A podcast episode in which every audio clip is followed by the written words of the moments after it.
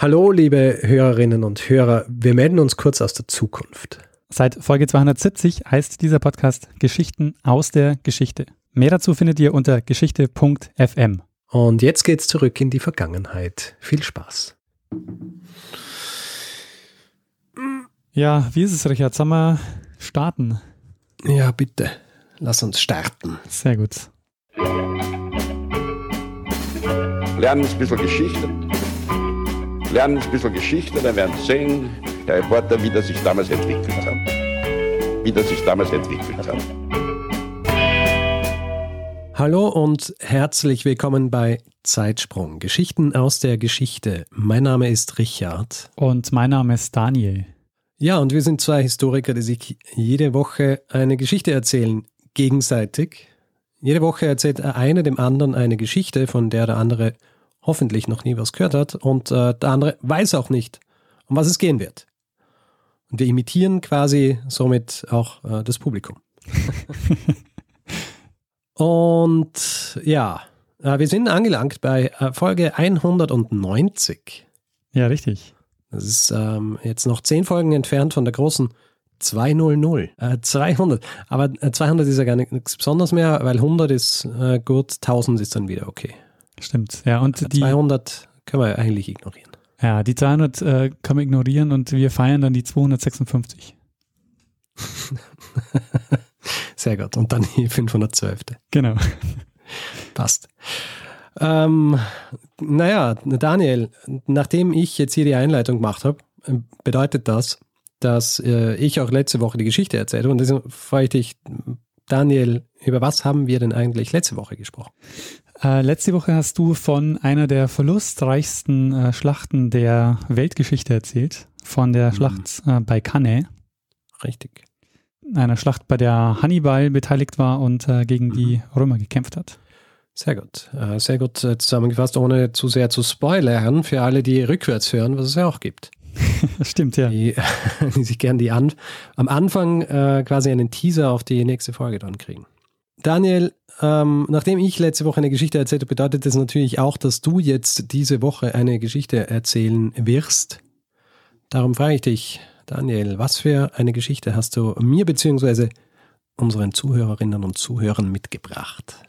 Ja, Richard, wir springen heute mal wieder ins Mittelalter Oh, sehr gut. und begeben uns äh, heute mal gleich mitten in die Geschichte, weil ich glaube, du kennst Teile dieser Geschichte oder du kennst bestimmt einiges aus dieser Geschichte. Und deshalb nähern wir uns diese Geschichte mal so in kleinen Schritten. Im Oktober 1092 war Mhm. der Großvezier Nizam al-Mulk auf Mhm. dem Weg nach Bagdad. Und wenn ich sage, er war Großvezier, dann heißt es, dass er so eine Art Regierungschef war. Mhm. Und er war vermutlich auch der eigentliche Regent gegenüber dem Sultan Malik Shah. Mhm. Und hast du eine Vermutung, um welches Reich es geht? Ja, und das äh, Reich der Osmanen. Ähm, jein. Also äh, es war eine türkische Fürstendynastie, das stimmt, aber es Aha. war das Seldschukenreich. Eine äh, türkische Fürstendynastie, die ab den äh, 1040er Jahren so ein großes Reich etablieren konnte, so im Raum Iran, Irak, Syrien, Anatolien ähm, und auch Teile der arabischen Halbinsel haben dazu gehört, ähm, in, zu diesem Seldschukenreich. Und ähm, in einer Quelle, einer Chronik heißt es, äh, und du erinnerst dich, der Nizam al-Mulk ist mit dem Sultan auf dem Weg nach Bagdad. Und in, der, in dieser Chronik heißt es jetzt, ähm, Zitat, als sie nun an diesem Ort Halt machten und er nach dem Fastenbrechen, es war gerade Ramadan und äh, Einbruch der Dunkelheit, deshalb haben sie äh, was gegessen, ähm, in einer Sänfte zum Zelt seiner Ehefrau zurückkehrte, trat ein dailamatischer Knabe, einer von den Batiniten, scheinbar als Bittsteller oder Hilfeflehender, an ihn heran und traf ihn mit einem Dolch, den er bei sich hatte. Er streckte ihn nieder und entfloh, doch er stolperte über einen Zeltstrick, sodass man ihn ergriff und tötete. Und was du jetzt gehört hast, war die Beschreibung des ersten Attentats, das den Nizariten zugeschrieben wird. Okay. Und die Nizariten sind bei uns besser bekannt unter einem anderen Namen, nämlich unter einem Namen, den sie sich äh, nicht selbst gegeben haben, sondern der unter anderem durch die Kreuzfahrer verbreitet wurde, Okay. nämlich die Assassinen. Ja. Geht es in dieser Folge etwa um die äh, Assassinen? Genau, wir machen heute eine kleine Geschichte der Assassinen. Sehr gut. Ähm, wir werden auch noch darauf zurückkommen, was wir über die Assassinen durch die Quellen überhaupt wissen und wie es zu dieser Legendenbildung um die Assassinen kam. Okay. Also ähm, wer diese Legendenbildung vielleicht nicht kennt, also wer nicht Assassin's Creed gespielt hat oder äh, wer nicht, ähm, Dan Brown kommt es auch, glaube ich, ab und zu mal vor, wer noch nie mit dieser Legendenbildung um die Assassinen in Kontakt gekommen ist, also die Assassinen stehen für für Selbstaufopferung, ähm, für religiösen Fanatismus, für so geheimniskrämerisches Sektierertum und mhm. sie stehen äh, vor allen Dingen auch für politischen, ähm, wie man das äh, auch nennt, Meuchelmord. Ähm, und zwar so weit, dass es in einigen Sprachen ähm, steht Assassin auch für den Mord oder für das Attentat. Mhm. Also im Englischen kennt man ja das Assassin und es gibt noch äh, einige weitere Sprachen, in denen das so ist. Die Assassinen gelten quasi in dieser, in dieser mythisierten Form als die perfekten Attentäter, die sich auf den Punkt vorbereiten und dann mit äh, quasi einem Dolch bewaffnet ähm, das Attentat begehen.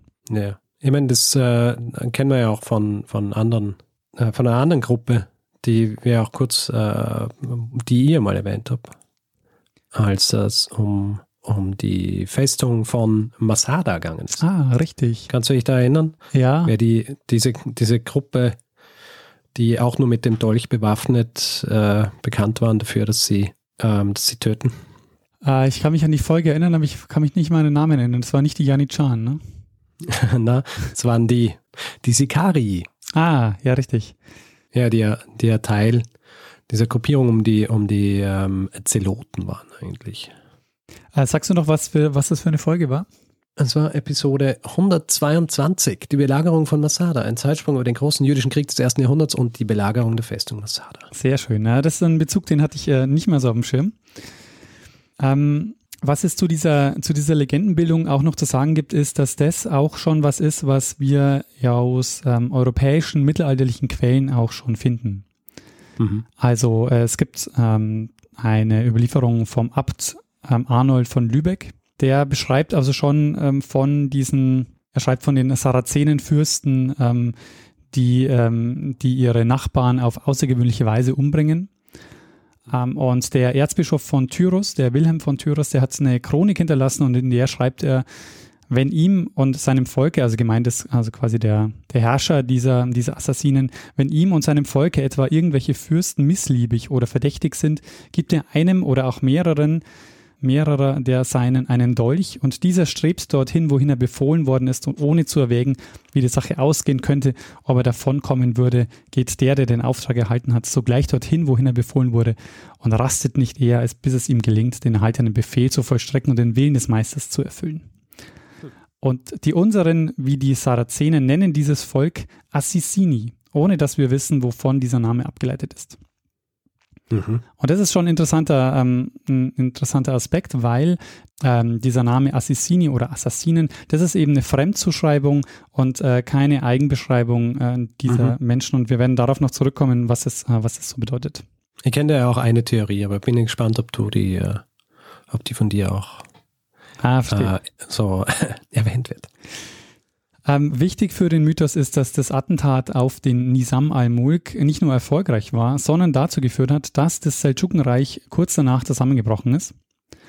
Es kam nämlich zu Streitigkeiten um die Nachfolge des Sultans und der wurde dann ähm, einige Zeit später vergiftet und das Reich ist dann ähm, in kleinere Herrschaftsgebiete zerbrochen. Und äh, dieser Mord an den Nizam al-Mulk ist oder gilt als das erste politische Attentat ähm, der Assassinen äh, und die Person oder die entscheidende Person dahinter äh, war Hassan i Sabah, auch manchmal nur Hassan Sabah ähm, genannt. Und wir schauen uns jetzt mal die Hintergründe an, ähm, die zu diesem Attentat geführt haben und dann natürlich, wie es mit den Assassinen weiterging und was es mit dem Alten vom Berge auf sich hat. Ja, der Alte vom Berg, ja. Der Hassan i Sabah ist nämlich nicht der Alte vom Berg. Äh, mhm. das, äh, ja, der wird ab und zu wird es ihm zugeschrieben, aber ähm, es gibt eben da noch eine andere Abspaltung der Assassinen. Also nochmal zu den Seldschuken. Die Seldschuken waren sunnitische Muslime. Und mit der Spaltung von Schiiten und Sunniten beginnt im Grunde auch die Vorgeschichte der Assassinen. Mhm. Äh, die Assassinen waren nämlich Schiiten. Mhm. Und ähm, bis heute sind ja das die beiden großen Strömungen des Islam, also die Schiiten und mhm. die Sunniten. Ähm, die Spaltung hat ja ihren Grund in der Auseinandersetzung um die Nachfolge des Propheten Mohammed. Ja. Also im Grunde geht es um die Frage, wer ist legitimer Nachfolger. Ja. Ähm, und es kommt aber jetzt auch innerhalb der Schiiten zu Spaltungen. Und äh, eine dieser Abspaltungen innerhalb der Schiiten ist, äh, sind eben die Assassinen. Aber es wird noch ein bisschen komplizierter. Die ähm, Assassinen ähm, zählen nämlich zur Gruppe der Ismailiten. Mhm. Und bei dieser Spaltung geht es um die Reihenfolge der Imame. Also da geht es jetzt quasi wirklich auch wieder um die Frage, wer ist der wahre Imam und weniger um theologische Differenzen. Die spielen eigentlich kaum eine Rolle. Mhm. Und also eine Abspaltung quasi war dann, sind dann die Ismailiten und die Ismailiten äh, und die Assassinen sind Teil oder zählen sich zu den Ismailiten. Ähm, warum gelten aber jetzt die Assassinen als Geheimbund? Also es gelten ja so als die Sektierer. Das liegt daran, weil die Ismailiten ähm, von einer inneren Botschaft und, einer äußeren, und einem äußeren Wortlaut im Koran ausgehen. Und diese wahre Botschaft des äh, Islam wird nur dem Imam offenbart. Deshalb ist der Imam quasi da auch so wichtig. Äh, und der Imam gibt dann diese wahre Botschaft an seine Anhänger weiter. Und die Idee ist also quasi, dass es eine geheime Lesart des Koran gibt, der nur Eingeweihten zugänglich ist. Und ähm, deshalb werden im persischen und im, in arabischen Quellen werden die auch als Batiniten bezeichnet.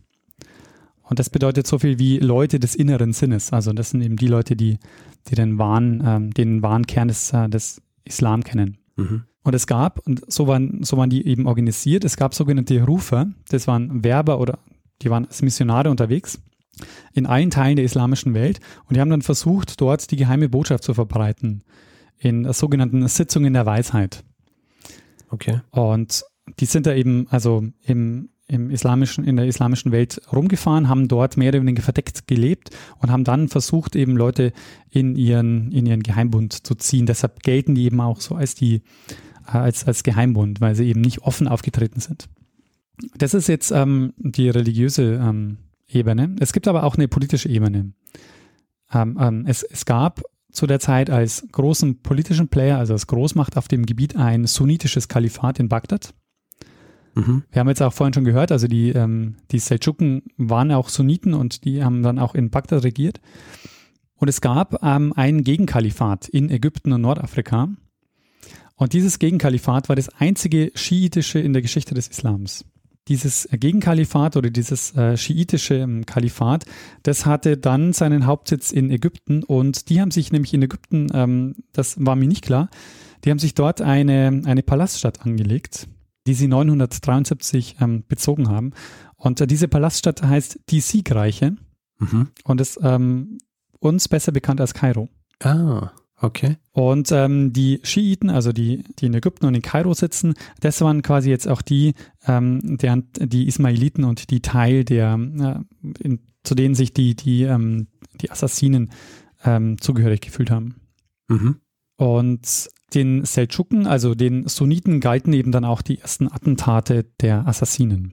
Mhm. Jetzt wird es äh, Zeit, dass wir uns mal ähm, mit dem ersten bekannten Assassinen auseinandersetzen. Und das ist eben genau dieser Hassan i Sabah.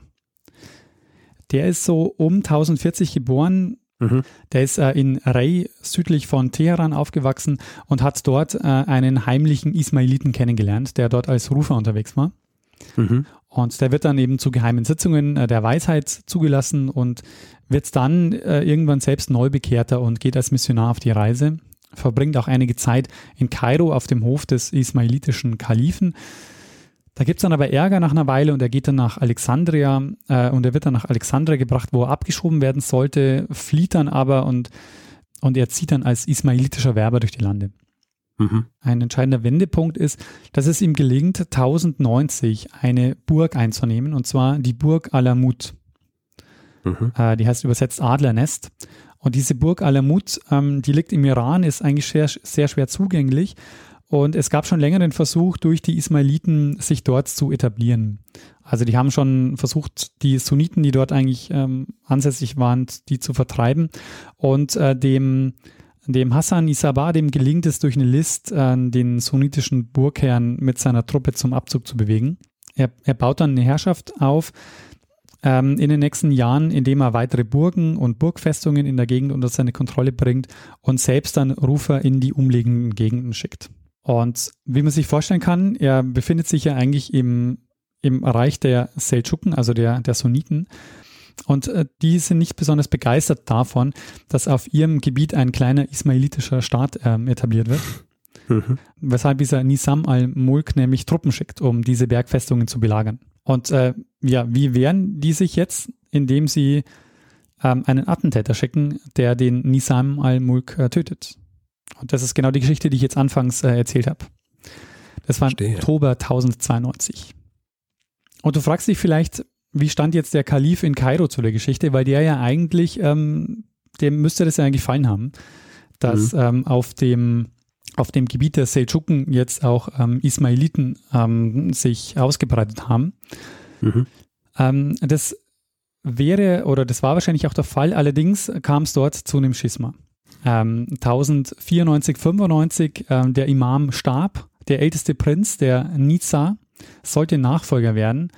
Und es gab einige Intrigen. Der Nizar, der musste fliehen, sammelt aber Anhänger und kämpft dann von Alexandria aus bis er dann äh, ein Jahr später nach Kairo gebracht wird und äh, schließlich getötet wird. Allerdings, seinen Anhängern galt er trotzdem als der rechtmäßige 19. Imam. Mhm. Und ähm, deshalb haben sich da eben ähm, die Anhänger haben dann quasi die Nizariten gebildet und das war jetzt weiterhin die Opposition innerhalb dieses ismailitischen Kalifats. Und Verstehe. der Hassan e Sabah war da eben vorneweg als Nazarit, hat quasi gegen dieses äh, ismailitische Kalifat sich dann auch, äh, hat dann eine Opposition bezogen. Okay. Also ähm, einigermaßen komplexe und verworrene Geschichte, aber ähm, also im Grunde ist es ganz einfach. Es gab quasi die, äh, die sunnitische Herrschaft in Bagdad, es gab die schiitische Herrschaft in Kairo und mhm. der Hassan Isabah hat sich quasi, äh, war quasi eigentlich ähm, eine Abspaltung der, der Schiiten in Kairo und hat sich davon aber dann weiterhin abgespalten bis hin zu den Nazariten. Und Stichwort, gleich, Stichwort Gleichzeitigkeit, in demselben Jahr ist noch was anderes passiert, nämlich ähm, was wichtig wird für unsere Geschichte, 1095 rief Papst Urban II. zum ersten Kreuzzug auf. Hm. Ja. Ähm, und wie es dazu kam, haben wir in einer anderen Folge besprochen, nämlich in Zeitsprung 133. Alexios Komnenos und der erste Kreuzzug. Mhm. Aber das ist jetzt der Grund, warum überhaupt die europäischen Mächte Kontakt zu dieser Gruppe bekommen, weil nämlich jetzt die, ähm, ja, einige Europäer, also durch die Kreuzfahrer auch in diese Gegend kommen und da jetzt auch mitmischen. Inzwischen, also in der Zwischenzeit ähm, erweitert dieser Hassani Sabah das Herrschaftsgebiet, weil eben dieses Machtvakuum nutzen kann. Die ähm, Großmächte haben sich da in inneren Streitigkeiten verstrickt und ähm, man geht davon aus, dass er so um 1100 ähm, im Iran schon so einen kleinen Staat im Staat gebildet hat mit so einem Dutzend befestigter Stützpunkte und das inzwischen schon so ein kleiner Territorialstaat war. Der Mythos um die Assassinen wird jetzt dadurch bestärkt, weil es eine Attentatsliste gibt, die uns überliefert ist. Oh. Und zwar aus der Bibliothek von Alamut. Um das schon mal vorwegzunehmen, die Assassinen gibt es dort bis 1256, dann wird die Burg von Mon Mongolen erobert. Und äh, die machen nicht das, was man erwarten würde, dass die erstmal hingehen und diese Burg schleifen, sondern die schicken erstmal einen Gelehrten in die dortige Bibliothek und mhm. ähm, sichern dort alles, was sie finden. Und das ist nämlich ein großes Glück für uns, weil diese ganzen Quellen, die sind quasi noch erhalten. Ähm, eben auch eine Attentatsliste, die auch die Namen der Attentäter enthält. Um mal einen, so ein Gefühl dafür zu bekommen, wie viele Attentate die da so begangen haben. Ähm, für die Zeit von Hassan Sabah sind 50 gelungene Anschläge verzeichnet. Also nicht ganz wenig. Mhm. Es ging vor allen Dingen gegen hohe Würdenträger, politisch, militärisch, aber eben auch religiöse Würdenträger. Also die haben immer versucht, ähm, quasi den, ähm, den Kopf einer Organisation zu, ähm, zu töten. Und für die meisten Taten haben die bewusst viel Publikum gesucht. Also das waren weniger so Nacht- und Nebelaktionen, sondern die haben belebte Orte besucht und waren häufig als Bittsteller getarnt, weil es ja üblich war, dass die Herrschenden regelmäßig persönlich Beschwerden und Petitionen entgegengenommen haben. Mhm. Und äh, das ist auch der Grund, warum die Attentäter häufig noch vor Ort getötet wurden, weil sie halt dann oft ähm, dann geschnappt wurden und dann gleich, äh, gleich umgebracht wurden. Ja. Ja, also In der Zwischenzeit es ist es jetzt so, dass die Kreuzfahrer in der Gegend auftauchen. Ähm, die haben 1099 Jerusalem eingenommen und es etablieren sich dann ähm, einige Reiche, also unter anderem die Grafschaft Edessa, das Fürstentum Antiochia, die Grafschaft Tripolis und eben auch ähm, in Jerusalem, wo sich der Balduin von Edessa 1100 zum König krönen lässt. Und äh, du fragst dich vielleicht, wie kommen jetzt die Kreuzfahrer mit den Nizariten in Kontakt? Schon. Wie kommen die in Kontakt miteinander? Und das passiert ähm, nicht über diese Linie über Hassan i Sabah, sondern über eine andere Person, nämlich über einen zweiten Zweig, der sich in Syrien etabliert hat und nicht im Iran. Also dieser Hassan i Sabah, dieses, ähm, dieser, diese Burg von Alamut äh, war eben in, äh, im Iran. Mhm. Und äh, die Nizariten, die ähm, etablieren sich dann im heutigen Syrien und äh, das tun sie deshalb, weil die Kreuzfahrer sich nur für die Küstenebene interessiert haben und nicht für das Landesinnere. Und äh, in dieses Machtvakuum stießen die dann, weil die eben gesehen haben, sie können nach dem Muster von, ähm, von Alamut auch hier Burgen besetzen und können dann quasi allmählich so einen Territorialstaat ausbilden. Und äh, die wichtigste Burg dort war auf einem isolierten Felskegel in Sichtweite des Mittelmeers, nur wenige Kilometer einer Burg entfernt, äh, die, die, die die Johanniter besetzt haben. Daher kannten die sich auch. Äh, und sie waren quasi im Einflussbereich des Fürstentums Antiochia und der Grafschaft Tripolis. Und in den Quellen der, ähm, der europäischen oder in, in, den Quellen der, der Kreuzfahrer liest man immer wieder vom Senex, also vom Greis oder mhm. vom Vetulus de Montanis, vom Alten vom Berge. Und es ist erstaunlich, weil die, die europäischen Quellen quasi äh, den Namen nicht kennen, wobei die arabischen und die persischen Quellen den Namen sehr wohl kennen und äh, auch viel mehr über ihn ähm, bekannt ist. Also es ist nur in unseren Quellen, also in den europäischen Quellen immer vom Alten vom Berge die Rede. Ähm, in, in den ähm, persischen und arabischen Quellen äh, ist, ist er, heißt er Rashid ad-Din Sinan. Und ähm, ja, jetzt kommen wir an die Stelle, wo wir ähm, vielleicht über den Namen der Assassinen, äh, Ass, äh, über den Namen der Assassinen äh, sprechen äh, könnten. Und ich bin gespannt, ob äh, meine, ähm, ob meine Theorie, die ich, äh, die ich präsentiere, auch die ist, die du kennst.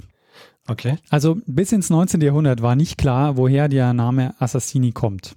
Ähm, es, gibt die, es gab die Geschichte, dass der alte ähm, vom Berge die jungen Männer für Attentate ausgewählt hat, indem er ihnen Drogen gegeben hat und gesagt hat, äh, sie wären jetzt im Paradies und, und nachdem, äh, nach, nach dem Trip hat er gesagt, so, sie können jetzt wieder zurück, aber sie müssten da erst was erledigen.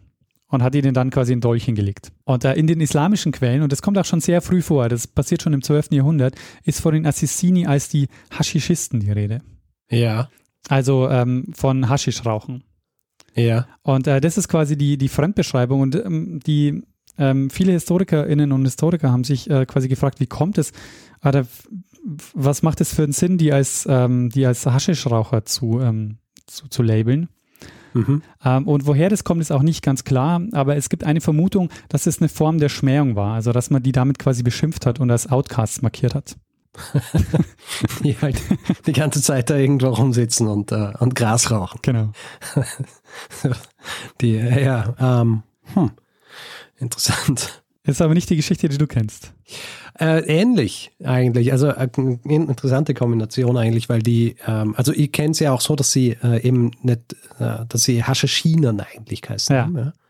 Und ähm, eben vom, vom Haschisch und dass es aber darum gegangen ist, dass sie eben ähm, bevor es darum, also quasi darum gegangen ist, dass sie jetzt jemanden ähm, töten sollen, dass sie, dass sie Gras geraucht haben und deswegen ruhiger waren. Ah. Ja. Und natürlich an, angesichts der Tatsache, dass sie ja höchstwahrscheinlich in den sicheren Tod gehen, weil sie wissen, dass sie, wenn sie das an so einem öffentlichen Ort machen, sie äh, gleich geschnappt werden und dann auch sterben, äh, haben sie äh, sich dahingehend beruhigt, indem sie, äh, indem sie was geraucht haben. Verstehe, ja, das ist, äh, galt dann so als äh, Beruhigungsmittel. Ja. Yeah. Also die Varianten, die ich gelesen habe, da ging es eher darum, dass, ähm, dass der Alte vom Berge das quasi genutzt hat, um die, also er hat die quasi ähm, ähm, unter Drogen gesetzt, hat sie dann äh, in, in quasi in den Garten ähm, gebracht, um ihnen quasi mhm. das Paradies vorzuspielen. ähm, und dann sind sie, äh, dann hat er sie quasi wieder weggebracht und hat gesagt, naja, ihr könnt schon wieder ins Paradies, aber ihr müsst dafür yeah. vorher noch was erledigen. Ähm, das ist äh, insofern interessant, weil das quasi das Paradies schon nicht ins Jenseits verlegt, sondern quasi ins Diesseits holt. Ja. Also was für diese, diese die Vermutung spricht, dass es so eine Form der Schmähung oder Beschimpfung war, ist, dass diese Ismailiten ja von Beginn an ähm, eine Minderheit waren und Zielscheibe von Verdächtigungen waren. Also dazu trägt er zum Beispiel auch bei, dass, dass die diese, diese Geheimhaltung der Lehre hatten. Also es gab immer Verschwörungstheorien um die Assassinen. Und ähm, eine sehr bekannte Verschwörungstheorie zum Beispiel ist die sogenannte schwarze Legende. Ähm, die schwarze Legende behauptet, dass die ismailitische Lehre von einem Ketzer erfunden wurde, um den Islam von innen zu zerstören. Okay. Weil nämlich ähm, nach dieser ismailitischen Lehre ist ja so, dass sie irgendwann ähm, im, im Geheimen quasi der, der wahre Kern des Islam offenbart wird. Und äh, nach dieser schwarzen Legende ist die höchste Stufe, das eigentliche Geheimnis des Islam, der Atheismus. Huh. Und deshalb quasi ähm, ist, ist die Verschwörungstheorie dahinter, dass, ähm, dass quasi ein Ketzer diese Lehre erfunden hat, um quasi den Atheismus zu verbreiten, um den Islam zu zerstören. Verstehe. Ähm, und diese Geschichten haben quasi lange Zeit, äh, haben sich verbreitet und haben das Bild der Assassinen geprägt. Und was sich jetzt zu dieser Zeit etabliert, ähm, ist, dass für alle politischen Morde letztendlich die Assassinen herangezogen werden. Also es gibt zahlreiche Morde, bei denen man davon ausgeht, dass sie von politischen Widersachern äh, im Umfeld verübt wurden, aber eben den Assassinen zugeschrieben wurden. Ähm, das ismailitische Kalifat ähm, in Kairo ging dann 1171 zu Ende ähm, durch den sunnitischen Machthaber Saladin. Und dieser Saladin ist auch sehr, äh, sehr spannend, weil ähm, der, es gab zwei Attentate auf diesen Saladin und ähm, die sind beide misslungen. Und der Saladin hat dann aber irgendwann äh, sein Kettenhemd gar nicht mehr ausgezogen. Und äh, vor, äh, aus Angst eben vor, ähm, vor den Assassinen. Und äh, der baut aber seine Macht dann äh, immer weiter aus äh, in, weiter, in weiterer Folge und verdrängt dann auch schließlich die Kreuzfahrer aus äh, Jerusalem. Und das wiederum führt zu einem neuen, äh, zu einem neuen Kreuzzug, äh, unter anderem durch äh, Friedrich äh, Barbarossa.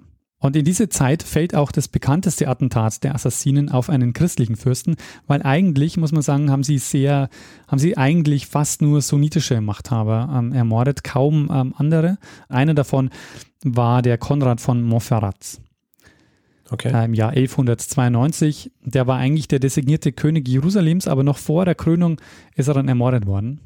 Und in den Quellen geht die, geht die Geschichte so, ähm, das ist aber sehr anekdotisch, würde ich sagen ähm, er wollte eigentlich zum Abendessen, aber er musste auf seine Frau warten, die im Badezimmer war.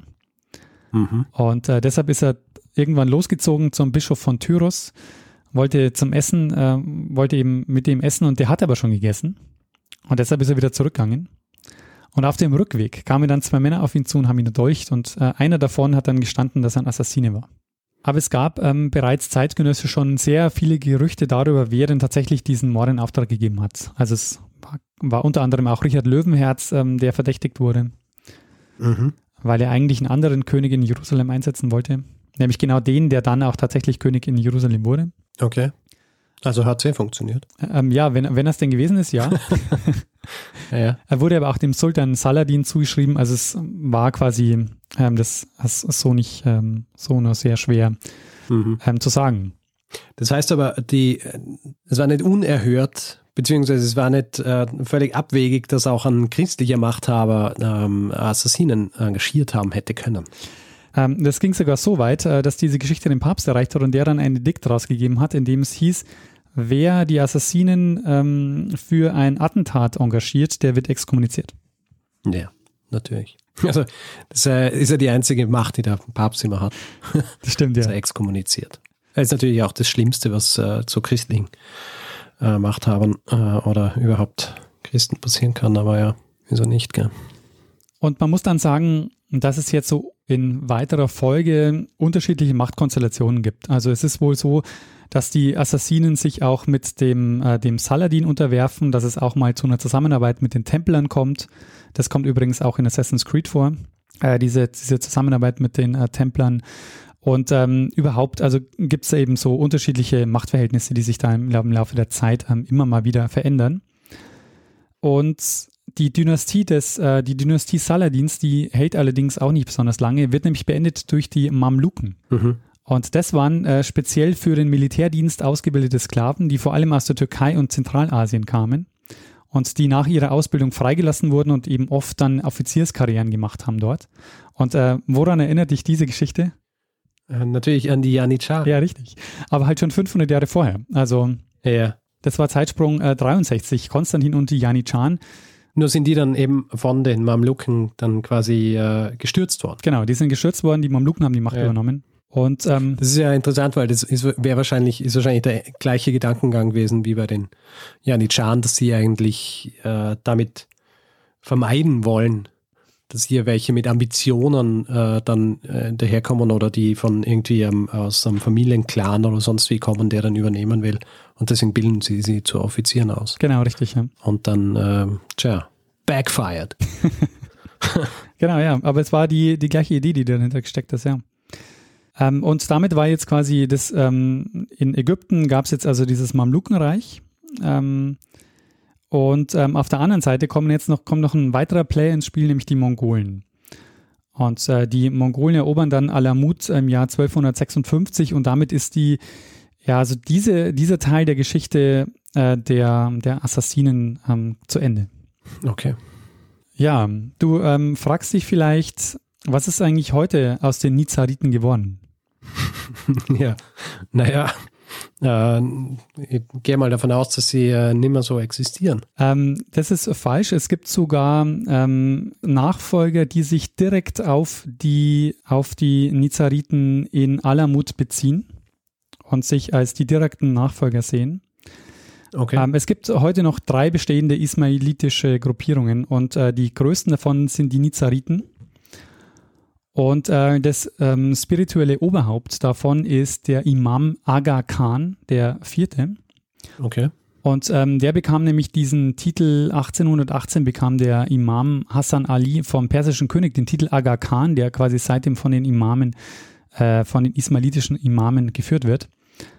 Ein Nachfolger von Hassan i Sabah tritt dann als leiblicher Nachkomme des, dieses Nizars auf, dieses Imams, nämlich als 19. Imam. Und äh, die Geschichte ist insgesamt komplizierter, läuft aber darauf hinaus, dass es quasi jetzt eine direkte Linie gibt von diesem Hassan i Sabah zu dem heute noch ähm, amtierenden Imam, dem 49. Imam der Nizariten-Ismailiten, dem Imam Aga Khan, dem vierten. Okay. Der ist äh, in der Schweiz geboren und gilt als einer der reichsten Männer der Welt. Äh, sein Vermögen ist, wird auf 10 Milliarden Euro geschätzt und er hat mit der Aga Khan Stiftung äh, eine der größten privaten Entwicklungshilfeorganisationen der Welt. Ähm, ja, und das ist also der Karim Aga Khan, der, ähm, der quasi spirituelle, äh, das spirituelle Oberhaupt von heute noch 20 Millionen Gläubigen. Die Gruppe quasi ähm, sieht sich als indirekter Nachfolger zu dem Hassan Isabah und das ist quasi der erste Assassine. Ha. So, das ist, ähm, das ist quasi die eine Geschichte, die, ähm, die ich schon mal sehr faszinierend fand, quasi, dass es also wirklich eine direkte Linie von den Assassinen Ja. bis äh, heute äh, gibt. Ähm, ne- eine zweite Geschichte ist jetzt also diese Assassinenlegende, die wir ähm, jetzt vielleicht noch ähm, am Ende so ein bisschen ähm, aufdröseln müssen. Die ähm, wird nämlich in Europa bis Ende des 19. Jahrhunderts praktisch völlig unkritisch verbreitet. Und vor allen Dingen deshalb, weil keine arabischen und persischen Quellen verwendet werden äh, im, Mhm. hier in, in, in Europa. Und da, deshalb beginnt eine historisch-kritische Auseinandersetzung relativ spät. Es ist quasi so, dass diese ganzen Geschichten, die da in diesen, ähm, in diesen Quellen, mittelalterlichen Quellen vorkommen, quasi immer weiter verbreitet werden äh, und die heute noch diesen Assassinen-Mythos eben in den Büchern und Filmen und so prägen. Äh, ich habe ja ganz am Anfang schon zitiert den Arnold von Lübeck, der ähm, eine Chronik verfasst hat, die dafür ganz wichtig war, der eben ganz viel auch vom Alten vom Berge schreibt, der eben ähm, äh, auch eine Geschichte erzählt, die vielleicht noch, ähm, die du vielleicht kennst und die wichtig ist, ist das die sogenannte Todessprunglegende. Äh, die Todessprunglegende, da, da schreibt der Arnold von Lübeck, Oft nämlich stürzen sich viele von ihnen auf seinen Wink und Befehl von einer hohen Mauer und erleiden mit zerschmettertem Schädel einen elendigen Tod. Und die Okay. Idee ist quasi, dass sie, dass sie ihm quasi so hörig waren, dass er nur gesagt hat, so stürzt dich da runter und dann haben sich quasi die Assassinen, weil sie diesem Alten vom Berge so, so gehuldigt haben, ähm, haben sie sich quasi auch zu Tode gestürzt, wenn sie, wenn er das verlangt hat. Hm. Ist aber, ähm, wenn wenn ich jetzt so Anführer von so einer Truppe bin, auch, wie soll ich sagen, ein bisschen unökonomisch, oder? ja, absolut. Also, Also sowas macht man vielleicht einmal, um es zu demonstrieren, aber wie oft kommt es vor, dass es dann auch wirklich einfließt in die in die Literatur. Und äh, es gibt noch eine Person, die eigentlich am meisten dafür verantwortlich ist, dass diese Geschichten äh, in Europa verbreitet wurden. Und das ist Marco Polo. Hm. Ähm, Marco Polo hat einiges äh, auf seinen Reisen über die Assassinen aufgeschnappt und hat es dann einige Jahrzehnte später niedergeschrieben. Und das ist so mit das Prägendste, was wir über die Assassinen quasi wissen. Mhm. Und da gibt es auch ein sehr schönes Zitat, äh, das ich ähm, dazu noch zeigen wollte, um, um zu zeigen, welche, welche Mythen quasi ähm, durch, durch solche Geschichten wie Marco Polo dann eben auch unser Bild von den Assassinen geprägt haben. Ja. Äh, Marco Polo berichtet, so oft der Alte, und äh, diese europäischen Quellen sprechen nur mehr vom, vom Alten vom Berge, also die kennen quasi diesen, die, diese, Unter diese zwei Zweige der Assassinen kennen die gar nicht. Ähm, so oft der Alte vier oder zehn oder zwanzig Burschen in sein Paradies holen wollte, ging er folgendermaßen vor. Er ließ ihnen einen Trank verabreichen, der sie sogleich in einen tiefen Schlaf versetzte. Die wachen dann auf, sind dann in einem Garten und denken, sie wären im Paradies. Wenn der Alte einen Mord plant, versetzt er sie wieder in Schlaf, bringt sie in sein Schloss und wenn sie erwachen, bemerken sie enttäuscht den Verlust des Paradieses. Und in glühender Sehnsucht, dorthin zurückzukehren, dienen sie dem Alten willig als Mordwerkzeuge. Ähm, was wir auf jeden Fall sicher wissen, ist, dass die Berichte über Attentate der Assassinen in Europa falsch sind, auch wenn es einige Gerüchte gibt. Mhm. Und äh, der spannendste Punkt für mich ist ähm, gewesen, so in der Vorbereitung, dass diese Assassinentradition eine diese Legende dieser Attentat verübenden, dieses, äh, diese Legende des Attentat verübenden Geheimbundes, das ist quasi nur eine Geschichte aus dem Westen. Mhm. Also das ist, äh, das sind, äh, die sind quasi, das ist überliefert über das Erbe der Kreuzfahrerzeit, die, die das überliefert ja. haben. Äh, das und das bis uns, bei uns bis heute populär gemacht haben. Und wahrscheinlich ist es heute populärer als jemals zuvor. Aber ja. ähm, es gibt keine islamische Tradition dazu. Also im Islam ist das quasi mehr oder weniger vergessen worden. Ja, Richard, ähm, und ähm, das war mein Zeitsprung über die Geschichte der Assassinen. Ha, sehr spannend. Und ähm, ich, ich muss sagen, ich bin ja, ich bin nicht ganz überrascht, dass die, das ist so, wie du es gerade beschrieben hast, dass das ähm, ähm, äh, Sache ist, die als Phänomen eigentlich eher bei uns so tradiert wird als im, äh, im islamischen Raum, beziehungsweise in der, in der islamischen Geschichtsschreibung. Weil das, ähm, das sind ja also diese Geschichten, die sich so drum ranken, ja, und da auch dieses, äh, schon allein wieder, äh, wie sie zum Namen kommen sind und ähm, das, ähm, das klingt dann oft schon sehr, äh, sehr fremd, ja, wenn man das hört. Und das, das sind ja auch genau diese Geschichten, die dann gern so tradiert worden sind, ja, um diesen, um diesen Unterschied festzumachen zwischen uns hier und denen dort. Ja, genau, ja. Und äh, deswegen auch kein Wunder, dass sich das einfach irgendwie so verbreitet. Vor allem äh, ist ja auch so, dass so die, die kritische äh, Geschichtsschreibung ja äh, über das Mittelalter äh, oder im Mittelalter ja nicht so ausgeprägt war, auch später dann ja auch nicht so, dass man dann wirklich hinterfragt und sich anschaut, was gibt es hier eigentlich für Quellen der anderen Seite, ja, was sagen die drüber. Und äh, so, so bleibt sowas dann halt äh, in der, im Bewusstsein der Leute und, und, und befestigt und festigt sich dann auch so, dass es dann äh, mehr oder weniger eben auch Teil der Sprache wird, basierend auf einem Konzept, das eigentlich so nie existiert hat. Ja, genau. Ja, das, äh, das ist echt interessant. Ja. Aber es geht sogar noch einen Schritt weiter. Heutzutage machen einige, versuchen quasi auch eine Linie zu ziehen äh, zu den heutigen Dschihadisten, mhm. die es aber natürlich so in der Form nicht gibt, weil, ähm, weil quasi das keine islamische Tradition ist und ja. ähm, die auch äh, Attentate auf äh, sunnitische ähm, Machthaber äh, gemacht haben. Also es ist quasi ist eine ganz andere Tradition, hat nichts mit den, mit den äh, heutigen Dschihadisten zu tun. Ja, ja. Es ist ja auch heutzutage äh, leider schon recht beliebt, dass man sich Dinge aus dem Mittelalter rauspickt, Mythen und Geschichten, die irgendwie ähm, nicht so eindeutig sind, wie sie dargestellt werden und das dann versucht umzumünzen auf die, auf die heutige Zeit. Und das ist ja, es ist ja oft Schwachsinn. Ja. ja.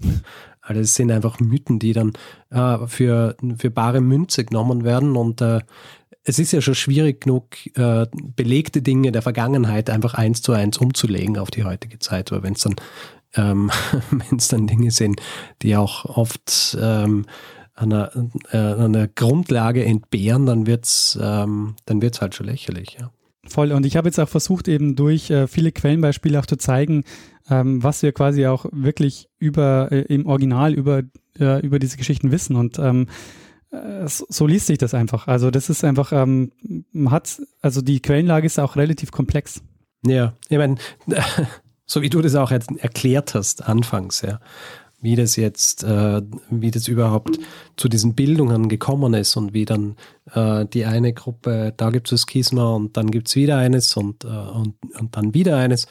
Ähm, ja, es ist, äh, es ist eine recht äh, komplexe Angelegenheit. dann ist natürlich auch nicht verwunderlich, dass es dann von, von äh, gewissen Geschichtsschreibern einfach ein bisschen vereinfacht wird. ja. Ähm, und da vielleicht auch noch äh, Hinweis zu einem Podcast, wer da ein bisschen genauer noch wissen will ähm, zu einzelnen Zeiträumen und zu, äh, zu bestimmten Themenfeldern. Äh, es gibt einen Podcast, der heißt äh, Tell Me a History, erzähl mir eine Geschichte. Ähm, und da, der Podcast ist von Nadja Danilenko und ähm, sie hat Islamwissenschaft studiert und äh, führt für diesen Podcast Interviews und da gibt es unter anderem äh, eine Geschichte über die Mamluken und es gibt noch ähm, einige, eine, einige weitere, die auch äh, eben diese, diese Geschichte noch ein bisschen genauer erzählen und erklären. Werden wir dann äh, eh in den Shownotes haben. Genau, richtig. Werden wir verlinken. Sehr gut. Äh, und äh, diese Geschichte hat auch wieder einen Themenpaten, nämlich den Mirko, der mich gebeten hat, mal doch was über die Assassinen zu machen. Sehr gut. Und sei hiermit erledigt. Fantastisch dann bleibt eigentlich nur noch eine Frage. Und zwar, ähm, hast du Assassin's Creed gespielt? äh, gute Frage. Ich habe mir tatsächlich äh, für die Folge heute ein paar Trailer angeguckt, aber ich habe es nie gespielt. du hast dir Trailer angeschaut vom Spiel. Ja. Und wie ist deine Einschätzung? Äh, um äh, um ja, einschät einschätzen zu können, es gibt ja auch den, äh, den ähm, Einspiel, das heißt der Assassin's Creed Origins, ähm, yeah. wo der Alte vom Berg auch vorkommt. Mhm. Und ich wollte einfach wissen, welche, welche Rolle da Geschichte auch, also diese Geschichte da auch spielt. Ähm, ja. So genau konnte ich es nicht äh, erfahren, aber ich bin kein Typ für diese Assassin's Creed Spiele, weil ich bin quasi der mhm. Plattformer. Ich spiele nur Jump and Runs und so. Ähm, okay. Und ähm, deshalb mich, ähm, mich packen diese Spiele nicht so sehr. Naja, Assassin's Creed ist auf einer Art eh Jump and Run. ja, aber diese Open World. Man muss, viel, man muss viel springen und man muss viel rennen. Ja, diese Open World. Man muss auch schleichen. Die mag ich nicht so gerne. Ja, ich habe, äh, ich muss zugeben, ich habe angefangen, es zu spielen und ich habe mich dann so schnell gelangweilt und ähm, habe es dann nie weitergespielt. Ähm, weil, ähm, ja, es ist, ähm, wie soll ich sagen, es ist mir dann auch zu, es ist mir zu viel. Also es gibt zu viel zu machen. Ja, sag ich ja. Das weißt ist, was ich meine? Genau das meine ich ja. Diese Open-World-Geschichten, die langweilen mich, die mag ich auch nicht so gerne. Ja. Also ich mag, äh, ich mag gewisse Open-World-Geschichten, aber ähm, ich mag so Open World Geschichten nicht, wo es dann, wo du dann aber trotzdem irgendwie in der Open World so ein bisschen äh, äh, gefangen bist, ja. Du kannst gewisse Dinge nicht machen und wenn ich Open World habe, will ich alles machen können. Ja. Und ähm, das ist irgendwie bei, bei, bei Assassin's Creed schwierig. Verstehe. Also ich spiele leidenschaftlich gerne auf der Switch äh, die ganzen Mario-Titel, weil ich ähm, das, das kann ich wirklich, das kann ich Stunden und Tage lang spielen. Ja. Yeah. Aber ja, diese Sachen leider äh, kicken mich nicht so. Ich bin ja auch nicht so der Computerspiel. Also bei mir dauert es, ich habe immer so Phasen, da spiele ich gern und dann ein halbes Jahr nicht oder ein Jahr. Und wenn ich dann wieder mal beschließe, wie ich spiele, dann starte ich meine, meine Windows-Maschine und dann, dann muss ich, dann heißt das Update gibt. Und dann dauert es fünf Stunden, bis abgedatet ist und bis dahin habe ich schon wieder die Lust verloren zu spielen. Deshalb Spielkonsole. Ja. Ähm, und ich muss ja, sagen. So sehr interessiert es mich dann auch nicht, dass sie mir eine Konsole zulegen. Ja, verstehe. Und dann, wenn ich wieder mal spielen will, dann ist sie schon so veraltet, dass ich mir wieder neue kaufen müssen. Ach, nein, ich habe keine Zeit. Ja. ich habe keine Zeit dafür. Ich eigentlich auch nein. nicht. Der Zeitsprung. Ja. ja, der Zeitsprung, gell? Ach, was soll man machen? Mach mal Feedback-Hinweis-Blog. Mach mal einen Feedback-Hinweis-Blog. Wer Feedback geben will zu dieser Episode oder zu anderen, kann das zum Beispiel per E-Mail machen. Feedback.zeitsprung.fm ist hier die Adresse. Kann es auch auf unserer Webseite machen. Da kann man direkt unter jeder Episode kommentieren. Kann man also ganz spezifisch sein. Ähm, das ist die Adresse zeitsprung.fm. Wer auf Twitter ist, kann uns dort auch folgen und uns äh, auch direkt anschreiben. Der Account ist zeitsprung.fm. Uh, persönlich sind wir auch dort, ich jetzt Stormgrass, Daniel at Mestner und auf Facebook sind wir auch facebook.com slash zeitsprung.fm. Und wer uns reviewen will, also Sterne vergeben oder andere Bewertungsmechanismen ausnützen oder ähm, wirklich Texte über uns schreiben, kurze, hoffentlich gute, kann es zum Beispiel auf iTunes machen oder auch auf panoptikum.io oder wo auch immer man Podcasts bewerten kann. Ja, und außerdem gibt es die Möglichkeit, uns äh, finanziell zu unterstützen. Wir freuen uns, wenn ihr uns dabei helft, dir jede Woche eine Geschichte zu erzählen. Und wir haben alle Möglichkeiten, die ihr habt, äh, uns ein bisschen zu unterstützen, auf der Webseite zusammengefasst. Wer, einen Dauerauftrag eingerichtet hat, ähm, den würden wir bitten, vielleicht nochmal kurz auf die Webseite zu schauen, ob die Kontonummer noch mit der übereinstimmt. Wir haben die nämlich geändert und haben ein neues Spendenkonto und ähm, ja, wäre super, wenn ihr da ähm, den, wenn ihr da das andere Konto dann, äh, das neue Konto verwenden würdet. Ja, und wir bedanken uns in dieser Woche bei David, Bettina, Sascha, Thomas, Tillmann, Christine, Stefanie, Timo, Florian, Monika, David, Henning, Nico, Silat, Christian, Katharina, Nathalie, Martin, Philipp und Dennis. Vielen, vielen Dank für eure Unterstützung. Ihr ähm, helft mit, dass äh, Zeitsprung werbe- und sponsorenfrei bleibt. Vielen Dank. Ja, vielen herzlichen Dank. Ja, Richard, wir haben eine neue Geschichte für diese Woche. Wir haben den Feedback-Hinweis-Blog. Ich frage mich, was jetzt noch bleibt.